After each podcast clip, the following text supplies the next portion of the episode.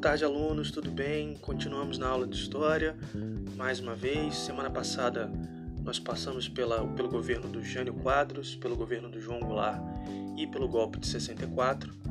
Hoje nós vamos enxergar um pouco o que aconteceu nos governos militares, principalmente o Castelo Branco e o Costa e Silva, nessa primeira aula, tudo o que aconteceu entre 64 e basicamente 68 foi um período de grande violência, de repressão, de perseguição política e de resistência, principalmente no campo cultural. A gente vai falar muito sobre isso, sobre como as artes reagiram a esse primeiro momento da ditadura. E mais para frente a gente vai falar também da resistência armada na próxima aula, mas hoje o contexto é esse. Vamos lá, pega seu papel e caneta que a gente vai começar.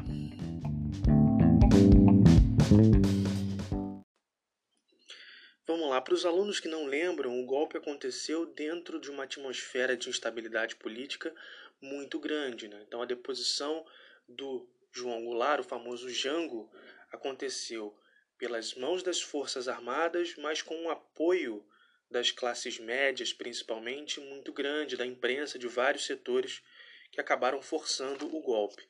E aí a expectativa depois disso é pensar o que vem depois qual é o próximo passo? Agora que aconteceu a deposição de João Goulart, o que, que vai acontecer?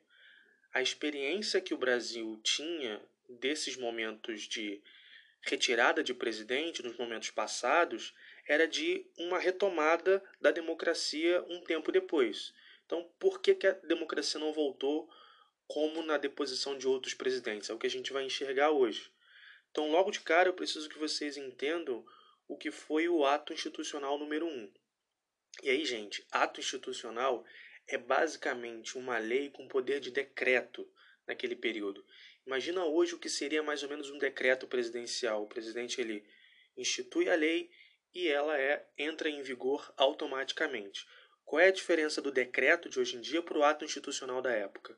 O decreto ele passa por um veto do Congresso que diz se aquela lei ela vai ser votada e vai entrar para dentro da Constituição de uma vez por todas ou se ela vai ser vetada e vai ser esquecida. O ato institucional não. Ele era promulgado pelo presidente e ele ficava justamente porque os militares tinham plenos poderes. Então, na prática, o ato institucional número 1, ou AI1, como a gente costuma dizer na história, ele serviu para montar uma fachada de democracia dentro do regime que já tinha plenas atribuições militares, plenas atribuições de ditadura. Lógico que isso nesse momento estava velado, justamente porque esse ato institucional pretendia dizer para a população brasileira que, assim como nos outros períodos históricos, a democracia ia voltar rapidamente para o seu curso natural. Então, o que, que o A1 dizia, o AI1, perdão, dizia? Então, que aconteceriam eleições indiretas para presidente da República e que aconteceriam eleições diretas em outubro de 1965. E aí começam as diferenças dessa fachada que estava com uma cara já de ditadura. O presidente ele podia apresentar emendas constitucionais, ele aprovava por maioria simples. Né? Ele poderia também suspender temporariamente os direitos políticos de qualquer cidadão por 10 anos e também decretar o estado de sítio sem a necessidade de autorização do Congresso também podia suspender temporariamente a estabilidade dos funcionários públicos, e isso gerou um problema muito grande, porque as pessoas começaram a perder os seus postos de trabalho. O que, que o presidente fez nesse momento? O que, que a junta militar fez nesse momento? Essa prática de suspender a estabilidade foi substituída pela criação do FGTS, que é o famoso Fundo de Garantia. Só que na prática isso aumentou os casos de demissão dos funcionários. Então, com todo esse controle, no final das contas, na prática, o AI-1 representou uma maneira de deixar o Congresso aos pés da junta militar, aos pés do governo militar. Então, era um candidato do exército com plenos poderes para impor aqueles desejos das forças conservadoras de fazer uma limpeza no país. Mas o que é fazer uma limpeza no país, professor? É se livrar da esquerda, é perseguir e desarticular a esquerda no Brasil. Foi nesse cenário que aconteceu a candidatura, né, uma candidatura entre aspas, do presidente Castelo Branco. Né? O nome dele completo, Humberto de Alencar Castelo Branco, mas a gente só fala o finalzinho. Ele foi, o nome foi apresentado de novo, entre aspas, para o Congresso, que aprovou o nome dele, e ele tinha umas características assim muito particulares. Ele era um cara que era enxergado dentro das Forças Armadas como uma pessoa intelectual e que tinha como promessa fazer aquela limpeza que as forças conservadoras pediram de retirar a esquerda do cenário político. Então, tem essa questão dual, reparem bem. Ao mesmo tempo que tem uma fachada de democracia, com eleições aparentes, com uma leve liberdade de imprensa, ao mesmo tempo já tem uma figura militar no governo que já está incumbido de retirar do cenário político jornalistas, intelectuais, sindicalistas, estudantes, praticamente qualquer um que fosse identificado como uma figura subversiva.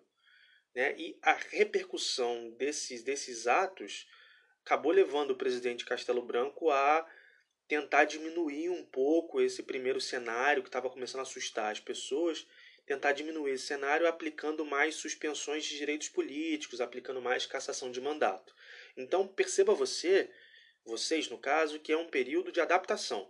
Então o ato institucional número um é um, momento que a sociedade brasileira não sabe para onde está caminhando e que o governo militar também começa a tatear para entender como que vai ser esse novo cenário. A promessa era do retorno da democracia, mas na prática a gente já estava vivendo um período ditatorial. Então, continuando no governo Castelo Branco, que a gente vai falar agora basicamente de economia.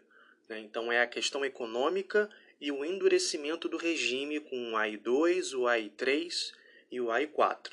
Então, para falar inicialmente de economia, o governo militar de 64 tinha um problema para resolver. Lembra da crise do desenvolvimentismo, com aqueles juros altos, o país que não conseguia crescer, desde JK, depois com Jânio, depois com João Goulart, que de certa forma tem, teve um peso grande no golpe. Então, essa crise econômica fez com que o governo já tivesse que entrar, o Castelo Branco no caso, com uma política econômica para reverter essas questões. Então, como que o governo fez isso? Ele implementou o Plano de Ação Econômica do Governo, essa é uma sigla que forma PAEG, o nome do plano de ação. Né? Lembre-se disso porque de vez em quando cai essa nomenclatura na prova. Então, o PAEG, de certa forma, nos, nos fins, ele buscava diminuir o déficit público, era reduzir os gastos com as empresas estatais, principalmente intervindo nas políticas de preço. Né? Então, na prática, gerava um aumento no preço final, principalmente do petróleo e da energia primeiro problema que isso gera é, é uma elevação do custo de vida, principalmente das classes mais populares, um pouco também das classes médias.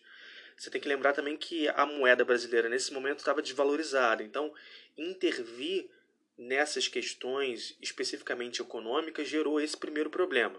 Então, o que, que o PAEG precisou fazer para equilibrar essa conta?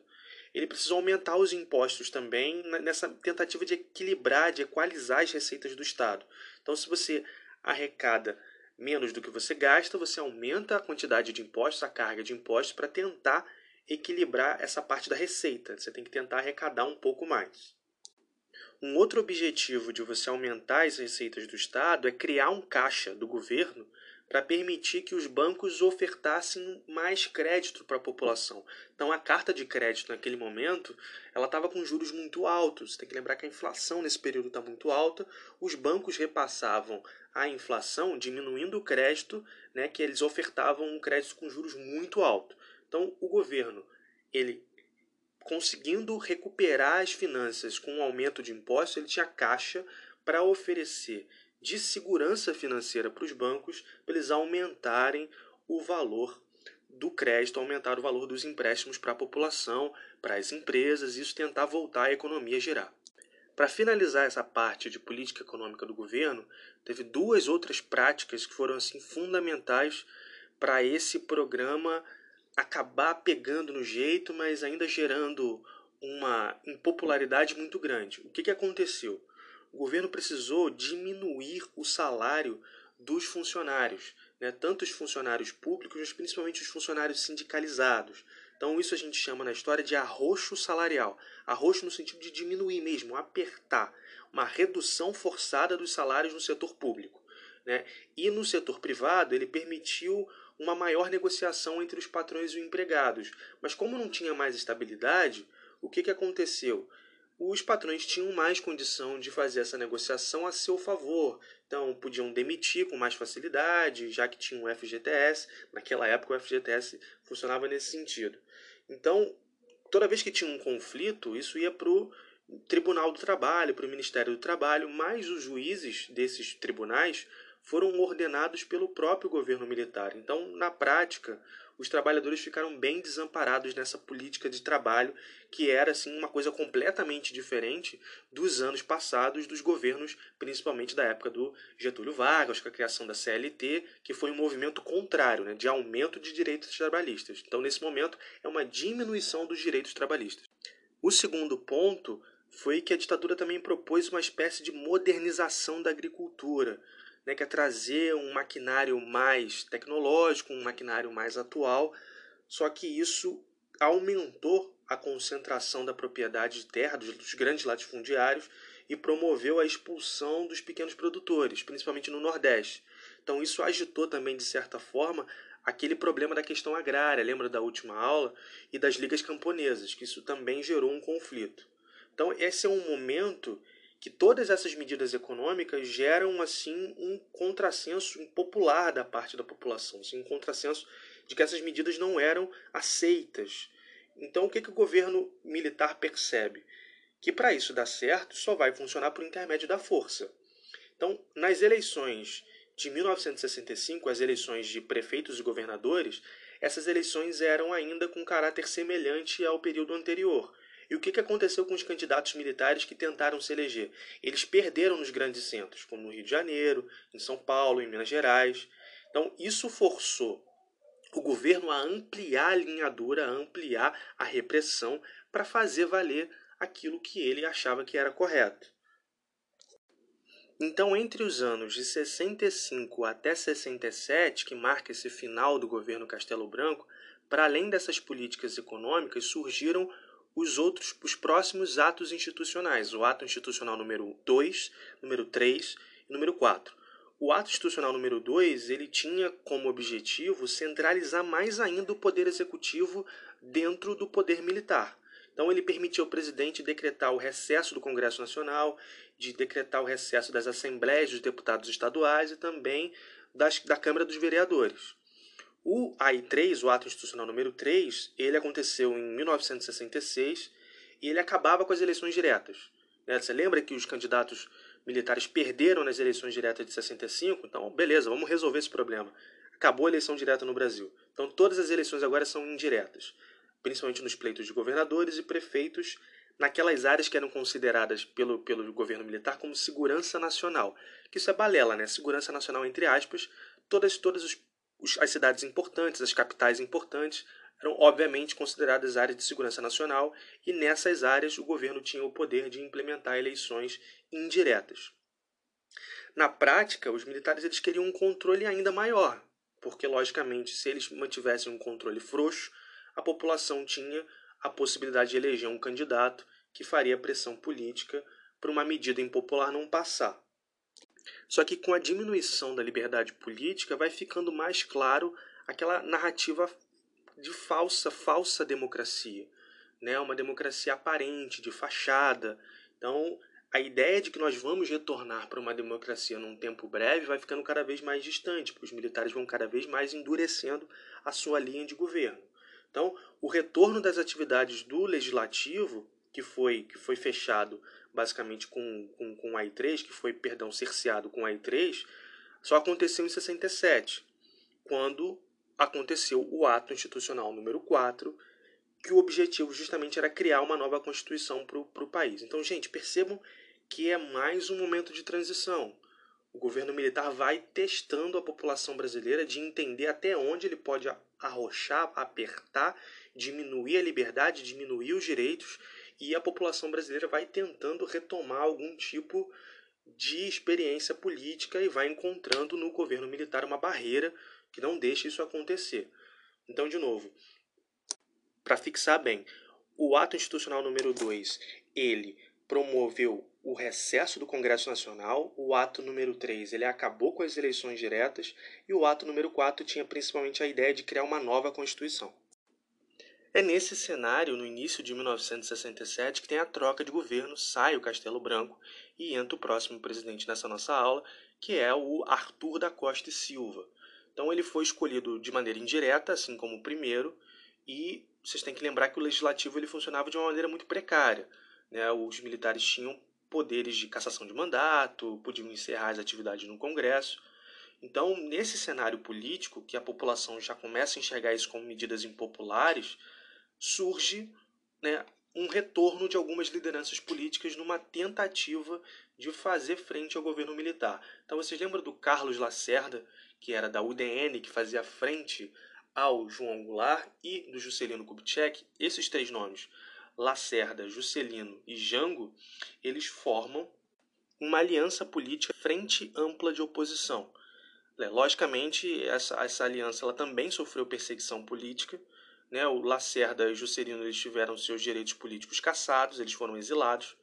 E o João Goulart ele já estava no exílio no Uruguai há mais tempo, né? desde os momentos, os primeiros momentos do golpe, já, já no ano de 64 nesses primeiros momentos o Goulart ele é exilado. Então essa tentativa de formar uma frente ampla, ela não dá certo, porque o governo militar tem poderes muito grandes de cercear, de perseguir, de diminuir a liberdade dessas figuras políticas.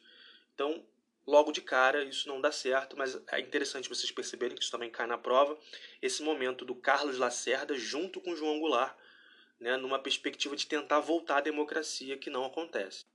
Passado esse primeiro momento, em 1967, do governo do Costa e Silva, a gente chega no ano de 1968, que é um ano muito importante, primeiro por conta de um movimento que aconteceu na França, que é o famoso Maio de 68.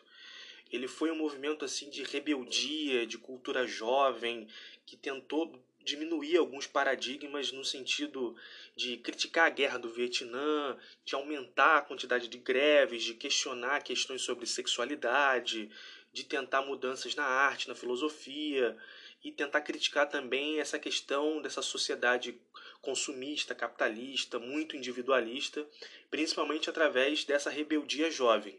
E esse movimento de maio de 68 na França, ele também foi reprimido lá, pelo governo local, mas ele inspirou outros movimentos no mundo inteiro. Voltando para o Brasil, vocês devem lembrar de um grupo chamado UNE, a União Nacional dos Estudantes, que também foi vítima de repressão, obviamente, durante o governo Costa e Silva. E nesse momento do maio de 68 foi uma pequena faísca de tentar reagir. Logicamente já tinham as questões particulares do Brasil, mas esse movimento externo deu uma espécie de gás para os estudantes tentarem movimentar-se contra o governo militar. Então, quando os estudantes foram para as ruas, né, alimentados por essa rebeldia externa e interna também, logicamente que eles encontraram um cenário de repressão muito maior aqui no Brasil. Então, a violência policial da ditadura foi enorme, né, que destituiu os encontros da Uni, né, espancava os estudantes, né, alguns casos, inclusive, de estudantes assassinados, e essa violência acabou fazendo outros setores da sociedade brasileira ter uma certa empatia pelos estudantes, né, principalmente a Igreja Católica, alguns setores das classes médias, mas assim, poucos setores que enxergaram essa violência policial, essa truculência, como uma coisa que não estava certa. Então, isso obviamente aumentou mais ainda as reclamações contra o regime militar, né? Cada vez mais pequenas parcelas da sociedade iam se atentando para o fato de que aquilo não era correto. Então, nesse cenário, tem dois eventos que ficam marcados, podem cair na prova, preste atenção. Aconteceram a passeata dos 100 mil, né, no Rio de Janeiro, também em 68, no mês de junho, né, que foi um outro movimento para tentar reivindicar o fim dessa, dessa violência, é, bater de frente contra a ditadura e também as greves que aconteceram nas regiões metropolitanas de São Paulo e de Belo Horizonte. Né? Tanto a passeata quanto as greves eles tiveram uma repressão violenta do regime ditatorial, né? o que aumentou essa roda que eu estou mostrando para vocês de percepção da sociedade de que as coisas não estavam caminhando num sentido positivo. Agora presta bem atenção no que eu vou falar, porque esse tema cai bastante não só desses dois governos, os primeiros governos militares, mas nos próximos também, que é a relação dos grupos culturais, da cultura em si, os movimentos artísticos, populares e a ditadura. Então, a primeira coisa que a gente precisa entender é o conceito de contracultura, que eu vou ser bem básico aqui, que é lembrar principalmente do maio de 68, dessa rebeldia da juventude, uma rebeldia crítica, só que isso está misturado com expressões culturais. Então, aconteceu principalmente nos Estados Unidos, com os movimentos lá na época de mudança da sociedade americana, com um conflito entre os afro-americanos, na questão da melhoria dos direitos. E aqui no Brasil, esse, esse efeito de contracultura, esse conceito de contracultura, a gente consegue enxergar em movimentos culturais que iam de conflito com a ditadura militar, principalmente através da arte. Então, o primeiro movimento que teve grande expressão nesse período foi o tropicalismo, né? ou a tropicália, pode estar descrito com esses dois nomes. E o tropicalismo, apesar de ter um, um, destaque maior na parte musical, né, alguns de vocês vão lembrar do Gilberto Gil, do Caetano Veloso, ele foi um movimento que, junto com essa pressão de contracultura, ele tensionou toda a classe artística no Brasil em vários segmentos, na música, na literatura, nas artes plásticas, no teatro, no cinema, na fotografia, na dança, basicamente todo tipo de expressão artística que passou a ganhar cada vez mais audiência. Então a gente precisa entender o movimento do tropicalismo, principalmente enxergando ele dentro do cenário musical, como uma questão que não é só política. Obviamente que tem um efeito político muito grande, mas ele nasce de uma transformação do próprio meio musical. A ideia é dar uma nova abordagem, não só à crítica política, a crítica do regime, que obviamente alimenta, tem um plano de fundo de tudo isso e de tudo que está acontecendo no mundo inteiro, mas entender como foi essa modificação no âmbito das próprias classes artísticas, do próprio aspecto cultural mesmo da questão. Então, a ideia era reinterpretar a própria ordem musical que estava estabelecida. Então, mexer com as fronteiras entre aquilo que era popular, aquilo que era erudito, o tradicional com o que é de vanguarda, o que é pop, pegar as influências do, daquilo que é do tradicionalismo regional, principalmente do Nordeste, misturar as características do que é brasileiro com o que é estrangeiro, com o que é internacional. Então, transformar a arte numa linguagem que seria diferenciada, revolucionar a arte nesse sentido. Então, foi uma estética que se incorporou à sociedade de massa né, e aos, aos mecanismos de mercado, de produção cultural. Eles sabiam obviamente sabiam não no sentido futuro de futuro, né, sabiam no sentido de que essa transformação tinha apelo né, nas classes, principalmente na sociedade de massa, nas classes mais populares. Na classe média, de certa forma, também, mas sabia que isso tinha apelo popular, vamos colocar nesse sentido. Então, ao mesmo tempo que se criticava a ditadura, eles tinham uma crítica também estética da esquerda que era acusada pelo movimento tropicalista de menosprezar a classe artística.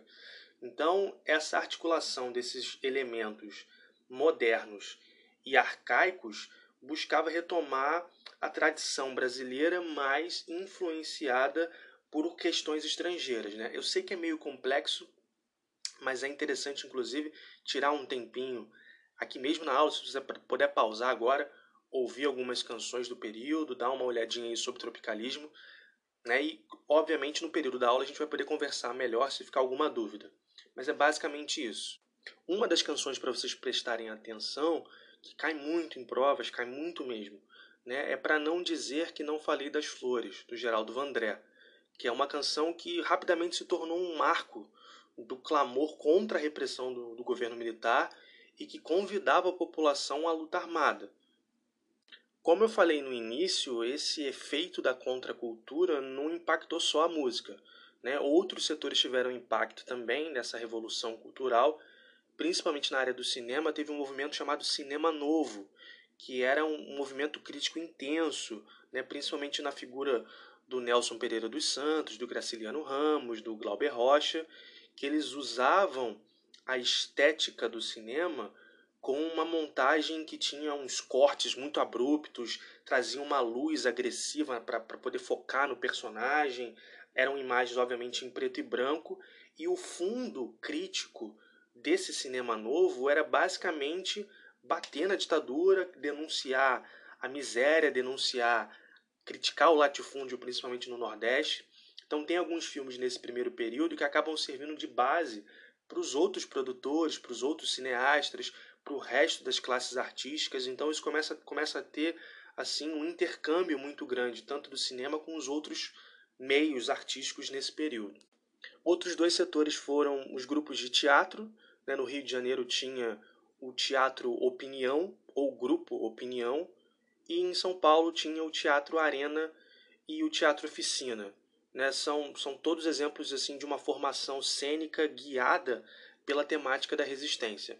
Não costuma cair muito especificamente para você lembrar o que, que aconteceram, mas vai pode cair que essas expressões de contracultura estavam relacionadas a mais do que a música. Preste atenção nisso.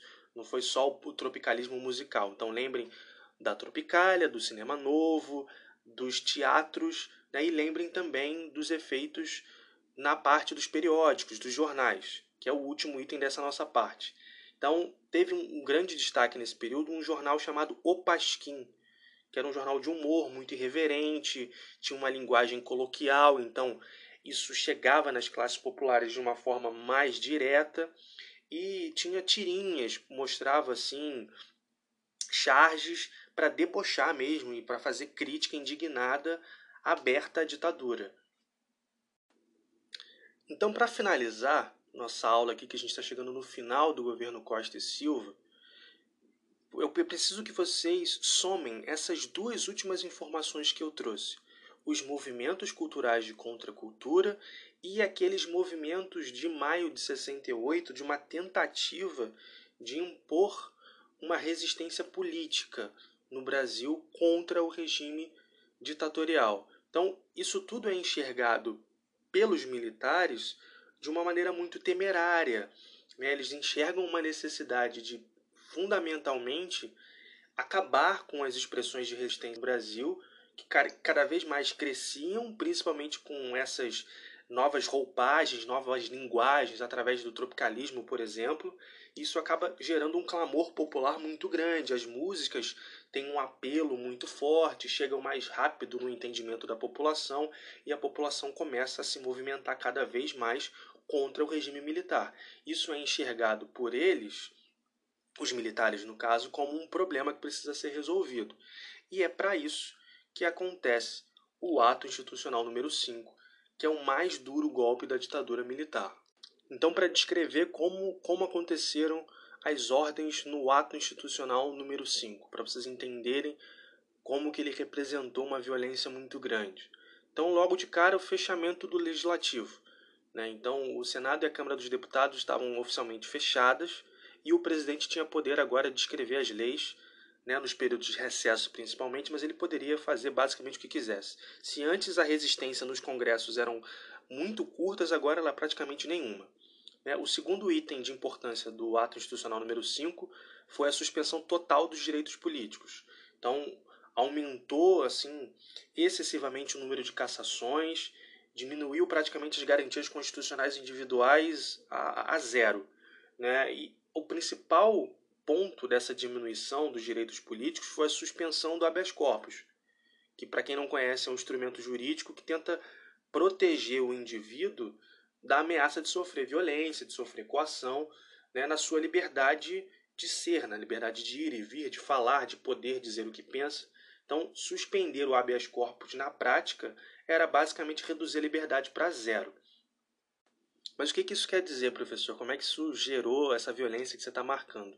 Então, na prática, cada figura do Estado, cada figura repressiva do Estado, os militares, a polícia, eles aumentaram os seus poderes para poder perseguir, para poder prender, espancar.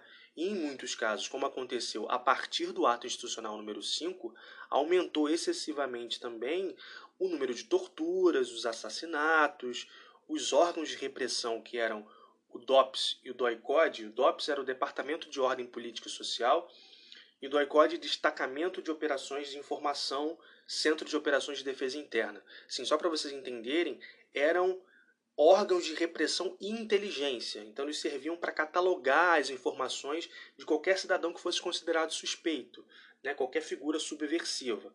Então, lá nesses órgãos, os policiais eles tinham acesso às informações básicas de cada cidadão, principalmente onde morava, quantos filhos tinha, né, onde trabalhava, o que fazia, se era considerado perigoso ou não. E essa pessoa ela podia ser interrogada com estratégia de tortura, inclusive, para retirar alguma informação de que esses órgãos já achavam importantes. Então, na prática, eles podiam interrogar quem quisesse, prendesse quem quisesse, e ainda que isso não tivesse descrito na lei, as torturas aconteciam de maneira indiscriminada, podia acontecer com qualquer um que o governo entendesse que fosse uma figura subversiva. Então, por último, dos dois últimos itens de importância do ato institucional número 5, intervir, intervenção federal nos estados, é, lembra que já tinham acabado as eleições diretas, agora o governo podia escolher diretamente quem seria os políticos que iriam governar os estados e queriam participar das prefeituras. Né? E por fim, a possibilidade do presidente decretar estado de sítio, né? sem a autoridade, sem a necessidade de autorização do Congresso. Né? Obviamente, como o Congresso estava fechado, o presidente podia decretar estado de sítio ao momento que ele quiser. O AI-5 foi uma medida que durou 11 anos. Né? Ele foi o marco do fim dessa narrativa de democracia, dessa falsa democracia que era apresentada pelo governo militar. Ele desvelou esse caráter de fachada que essa narrativa tinha. Né? Neste momento, o Brasil entrava no período mais duro, mais violento da ditadura, né? e os militares não tinham mais a preocupação com a imagem, e logicamente que do AI-5 para frente, isso provocou um aumento da resistência armada nos anos seguintes. Né? Isso gerou um peso para a população muito grande e aqueles grupos que resolveram se organizar o fizeram de maneira mais efetiva porque o governo tinha deixado claro de que não ia voltar à democracia coisa nenhuma. Quem fosse contrário ao governo seria perseguido e, se necessário, morto. Né? Então, o que acontece nesse momento, para a gente finalizar a aula, porque o próximo, a próxima aula é para falar justamente do governo Médici. Como é que ele chega ao poder? O então presidente Costa e Silva, ele, ele institui o ato institucional número 5, mas ele sofre um derrame. Né? Então, ele é retirado do, do, do poder, não tem mais condições de saúde de fazer isso, e os militares fazem uma indicação pelo Médici, que foi um nome confirmado, confirmado entre aspas de novo, pelo Congresso. Né? E assim a gente termina a nossa aula de hoje. Na próxima aula, a gente vai falar desse efeito do AI-5 na década de 70 e na década de 80, que é o fim, né, quando chega o fim do regime da ditadura nos primeiros anos da década de 80, na metade, 1985. Ok?